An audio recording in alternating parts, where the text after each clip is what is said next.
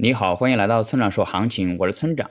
现在是北京时间五月十二日的上午八点十一分，BTC 即时价格五七零二零 U。我们先来看今天的行情，BTC 跌破三十日线后又马上拉了回来，说明目前仍然处于震荡行情中。这种行情对于做单有很大的挑战。如果你没有合理的仓位管理以及坚定的信念，就很可能反复止损。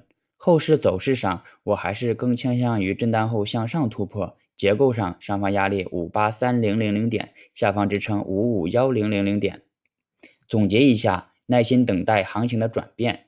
接下来是交易思维模块。我们之前讲过，频繁查看收益会对我们的交易心理以及交易策略产生不好的影响，主要表现在以下几个方面：一、盈利时你会被看得见的回撤折磨，导致的结果就是提前下车。二、盈亏平衡时，你会被其他币的涨幅折磨，导致的结果就是不断换仓。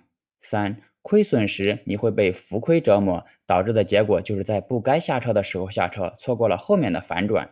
那么正确的做法应该是怎么样的呢？如果你做长线，就不要查看收益，否则你可能会在某一刻动摇而卖出你的持仓。如果你做短线，也尽量不要频繁查看收益。你应该设置一个价格提醒，价格到时再操作。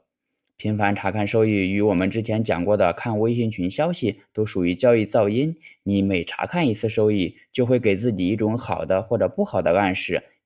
一旦这种暗示走强，就很容易让你做出新的策略。而在这种情况下做出的策略，往往是不明智的。就像微信群中的观点一样，每一个观点都可能是不成熟的、片面的，而这些观点在某些时候足以影响你的判断和认知。好了，以上就是本期节目的全部内容。如果你想参考我的最新操作，请查看今天的策略版分析。拜拜。